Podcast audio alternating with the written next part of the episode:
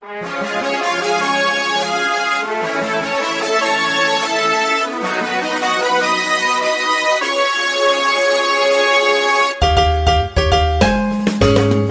困难不用慌，快听娱乐济州帮。开车无聊不要慌，快听九八七娱乐济州帮。幽默搞笑又会有帮忙，尽在娱乐济州帮。娱乐生活哪家强？去九八七找娱乐济州帮啊！不是刘帮主啊。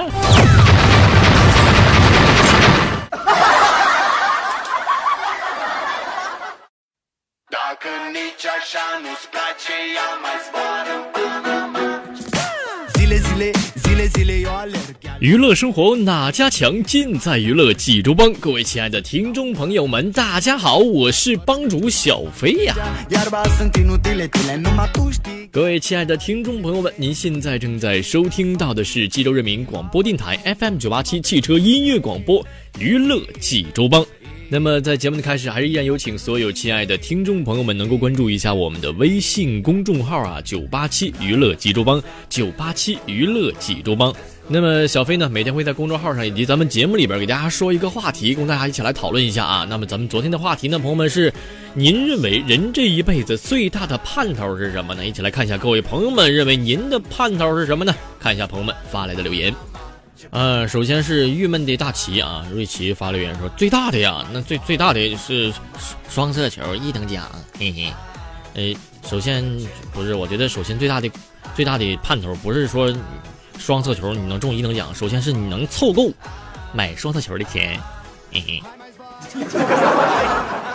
小星星一来问说了啊，钱儿钱儿怎怎么全是钱儿？嗯，关键关键你连多少钱你都没说清楚啊！万一飞哥随手给你扔扔一块钱，你这辈子盼头就盼到头了呢？你那你以后咋整啊？是不是啊？一二三四五六说了啊，人呐这一辈子最大的盼头是儿孙满堂，孝子贤孙趴一地。哎，我这替乐观老人说一句啊。我觉得这个这位朋友说的非常好啊！其实很多人就是盼望着自己能够的自己的下一代，或者是下一代的下一代，能够生活的非常美满，非常的幸福，这是他们最大的一种愿望，也可以说是盼头，对不对啊？呃，米粉说了啊，有的是盼望金钱、权利，其实我觉得最大的盼头应该是健健康康的多活几年吧。毕竟谁也不想生病，谁也不想早早的老去啊。他说：“飞哥，我悲观了一点啊，其实不悲观啊。”呃，人生其实就是把健康放在第一位，这是没错的啊，非常的正确。这个这个这个说法，呃，布兰克说了，什么叫盼头呢？就是活在当下啊，过好每一天，这也是一种盼头，就是踏踏实实的过日子。哎，这是非常好的啊，没毛病。蓬勃驾校市场不高松的这位朋友说啊，最大的盼头这个问题很大啊，呃，这个这个啊是跟个人的想法有很大关系。那么对于贫困山区的人来说呢，或许顿顿能够吃一顿饱饭，那就是最大的奢望了啊。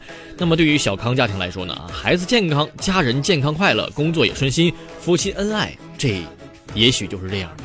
哎，说的很好啊，这个其实咱们要根据每个人的不同的这个呃条件，不同的一种生活的状况来。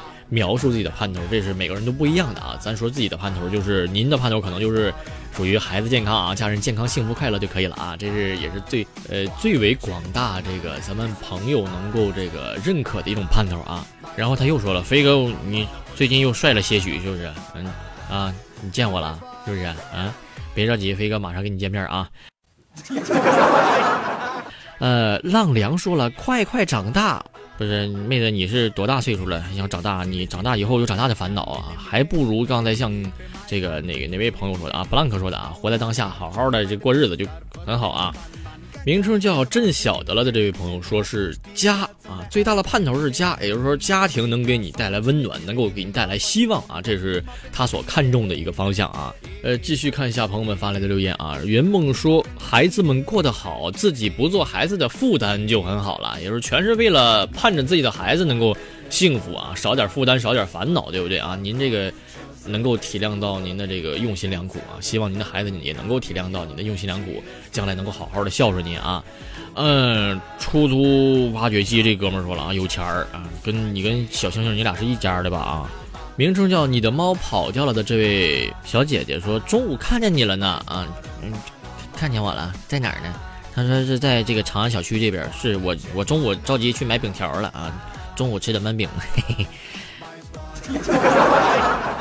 呃，灵山说了啊，呃，盼着我爱的人也爱我，那你现在不是已经达到那种状态了吗？这位朋友，他说是啊，那万一哪天我想换个人了呢？你换换，考考虑一下我吧？嗯嗯嗯。那么最后呢，小贝给大家说一下，我觉得人生最大的盼头是什么呢？就是盼着日子越来越好啊，包括身边的朋友，包括自己的家人，包括自己的这个。呃，自己的孩子们啊，都是越过越好。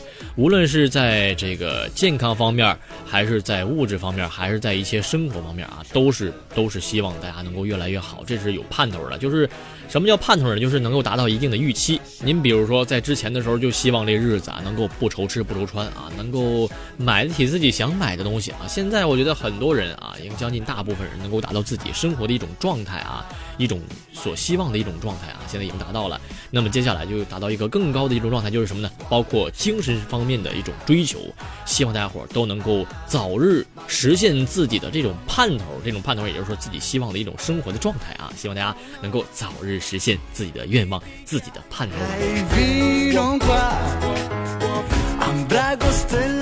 好了，朋友们，咱们接下来说一下今天的话题。嗯，今今天我我想问一下各位朋友们，你现在有什么困难的朋友们，欢欢迎您把您的困难发送给小飞，小飞能解决的就帮您解决。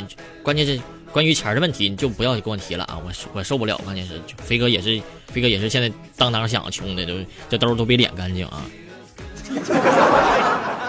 好了，朋友们，九八七一路上有你。接下来进入老司机的笑话环节吧，飞哥要开车了，各位朋友们坐好了。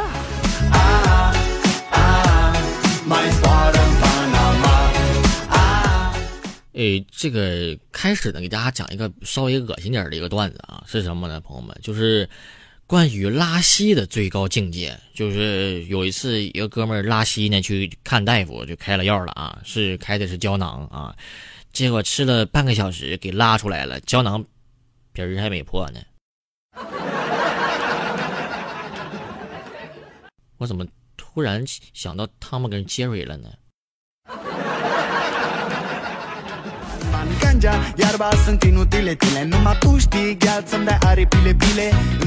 说这个之前小贝在外地上班的时候，那个有一个公司啊，这个上班时间禁止抽烟啊，就是发现一次呢罚十块钱儿。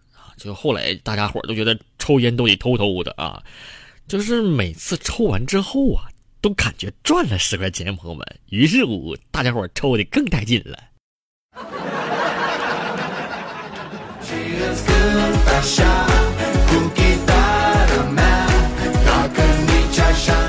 呃，说小飞当时在外地工作的时候，应聘了一家新的公司上班啊，就是有一天第一天的时候啊，很早就来到公司。先去老总的办公室给打扫卫生去了啊！正打扫着呢，老总进来了啊！我就说：“老总好，难道人事部门没告诉你我姓什么吗？” 哎，不好意思，老总，我第一天上班啊。那提示你一下，上下两个口，你说姓什么呀？嘿，哎，易总好。然后。朋友们还想知道然后吗？这么明显还用我说吗？然后飞哥就来电视台上班了，就换工作了呗呢。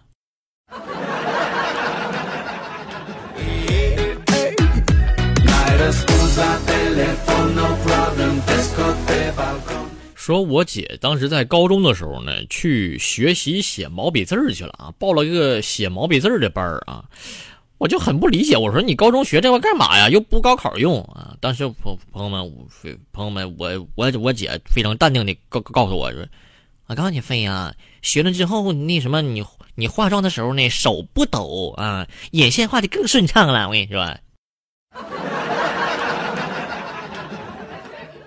朋朋友们，果然这姜还是老的辣呀。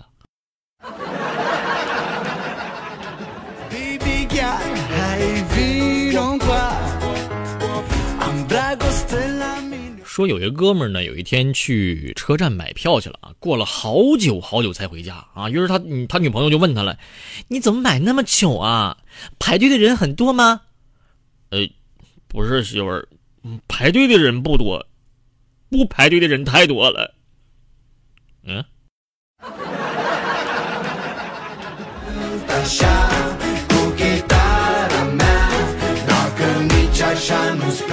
哎呀，说小飞呢啊，有一次连着三天跟朋友们狂欢啊，我就花光了我近半年来所有的积蓄。当时我媳妇知道了以后火冒三丈啊，朋友们都知道这媳妇饶不了我呀，于是他就骂了我将近一个小时啊，在家里啊，然后就问他就问我，我告诉你，要是你也连续三天看不到我，你会怎么想啊？我我感觉挺好的呀。然后朋友们。周一过去了，我没看见我媳妇儿。周二、周三也过去了，我还是没看见我媳妇儿。等到了周四，嗯嗯，那个脸脸上肿消了一点我终于能从左眼角看到妻子的身影了。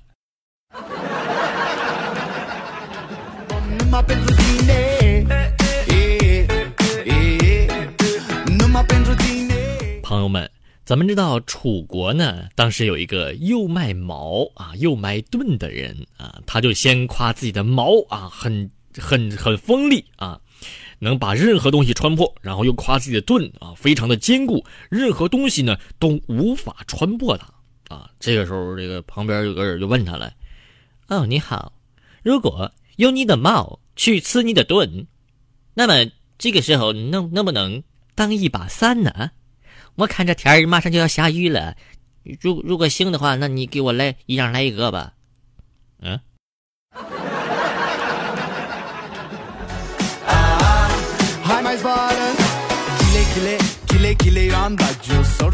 说在上学的时候呢，老师在班里正讲着津津乐道的时候呢，这这底下的同学们就炸开锅了啊，各种嚷嚷，各种喊叫啊。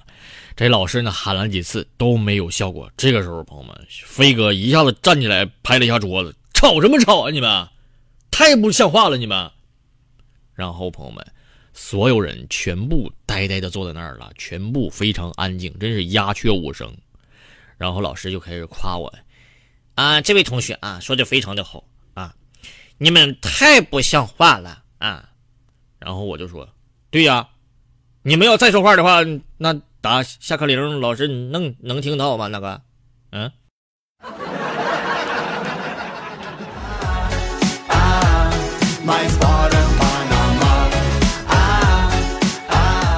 嗯，地铁上啊，有一次听到了两个妹子在那聊天啊，一个妹子就说了啊，你说咱俩走一样的路，为啥这个微信上显示你一万一千多步，而我却是一万五千多步呢？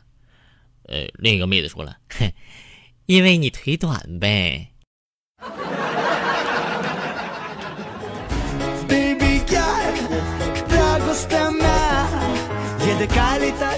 朋友们，咱们都知道这样一句话叫做“鱼与熊掌不可兼得”，但是穷和丑却能同时拥有，而且胖和矮还总是如影随形。朋友们，大家伙听完是不是有一种恍然大明白的感觉呢？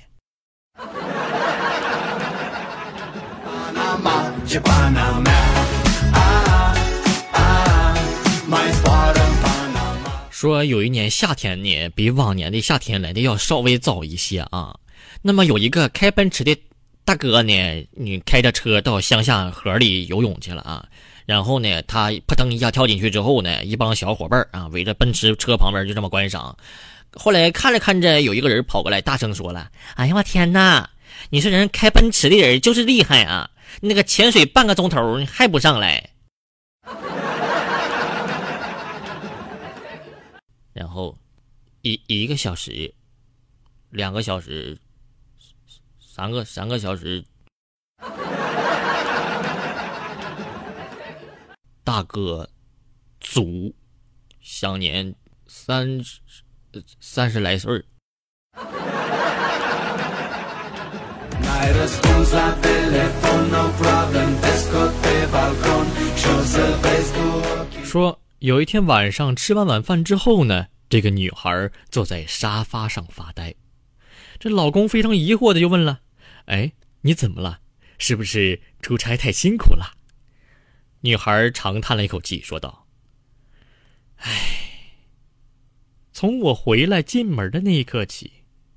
你拥抱、亲吻、气球、蜡烛、红酒、丰盛的晚餐，看似一切一切的非常的顺理成章，但是你唯独少算了一件事。”这个时候，男孩非常惊讶的看着女孩，女孩淡定的说道：“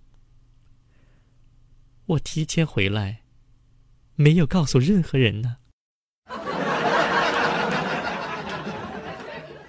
嗯嗯，我怎么又又有一种恍然大明白的感觉了呢？嗯嗯。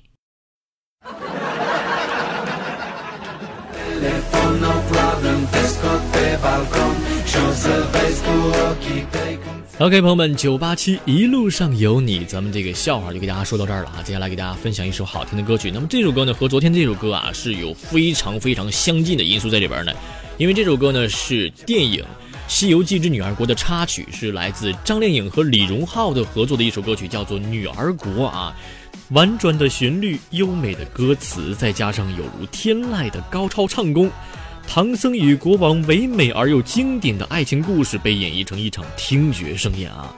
李荣浩磁性的嗓音将唐僧的内心独白娓娓道来，而张靓颖高亢纯粹的声线更是完美的诠释出了另一个勇敢而寻爱的女王形象。那么接下来，朋友们说的这么好了，说的这么多了啊！接下来把这首张靓颖和李荣浩合作的这首叫做《女儿国》送给大家。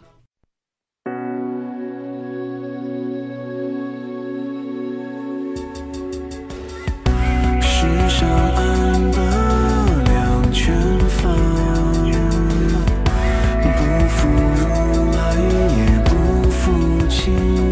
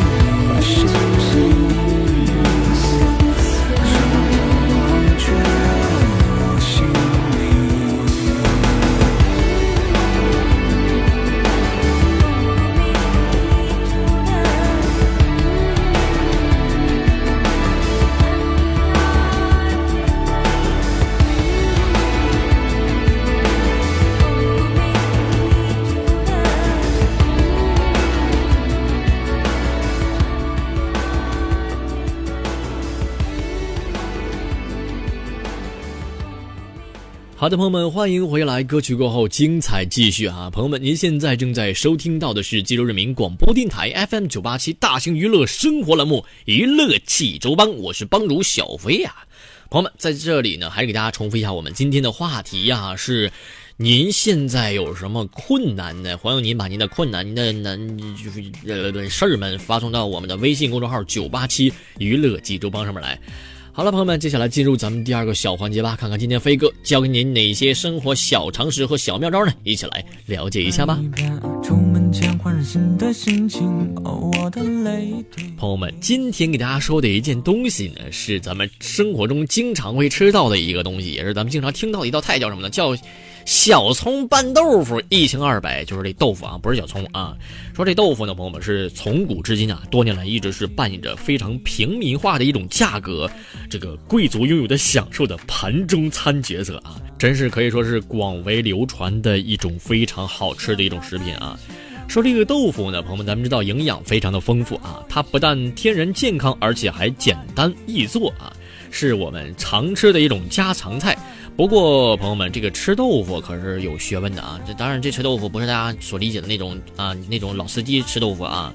呃，这个真正的吃豆腐啊，是需要搭配适当的食材才能够发挥出它最大的功效，并且能够吃出健康。那么，怎么样来搭配呢？这个豆腐啊，首先咱们说一下这个豆腐配海带啊，朋友们，您是真不知道，这个一看不知道。这听听完之后，绝对能吓你一大跳啊！那么到底是怎么一回事呢？一起来了解一下啊。说这个豆腐呢，主要原料是黄豆啊，它含有钙、磷、铁、铜、锌、碘以及核黄素、尼克酸啊、维生素 E 等等，不但呢能够降低体内的胆固醇，还能够有助于神经血管、大脑的发育成长。这个豆腐啊，含有一种这个皂前的物质，它能够促进体内的脂肪代谢，预防我们的动脉硬化。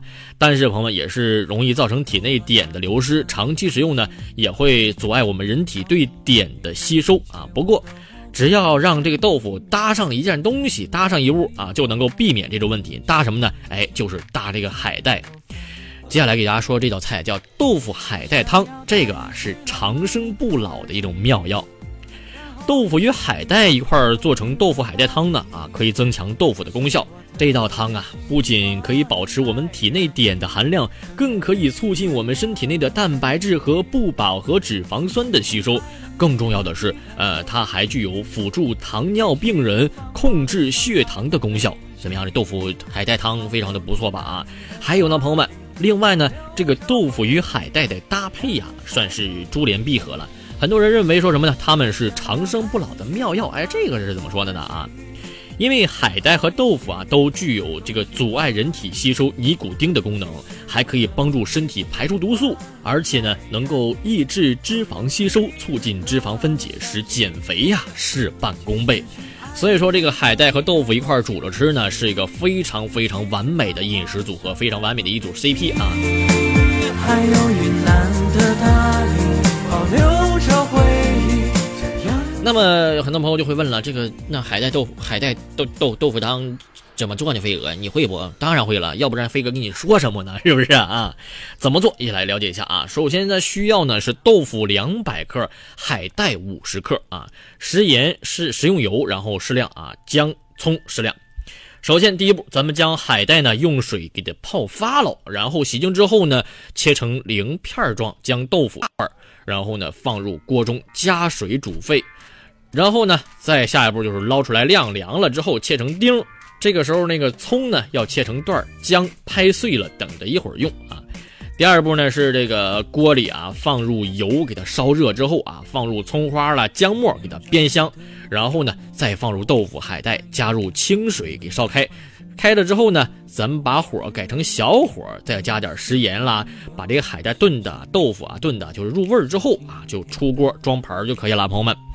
当然了，这个给大家提示一下啊，这个紫菜呢也是含碘量非常丰富的海产品，豆腐配紫菜也能够起到一样的作用啊。哎呀，朋友们呐，豆腐配一宝，不看大夫身体也能好。这个宝呢就是海带啊，非常便宜，而且制作又非常简单的一道家常菜，常吃呢就能够降血糖、排毒素、延年益寿了。大家今天学到了吗？好了，朋友们，九八七一路上有你，今天的节目就到这儿了，咱们下期再会吧，拜拜。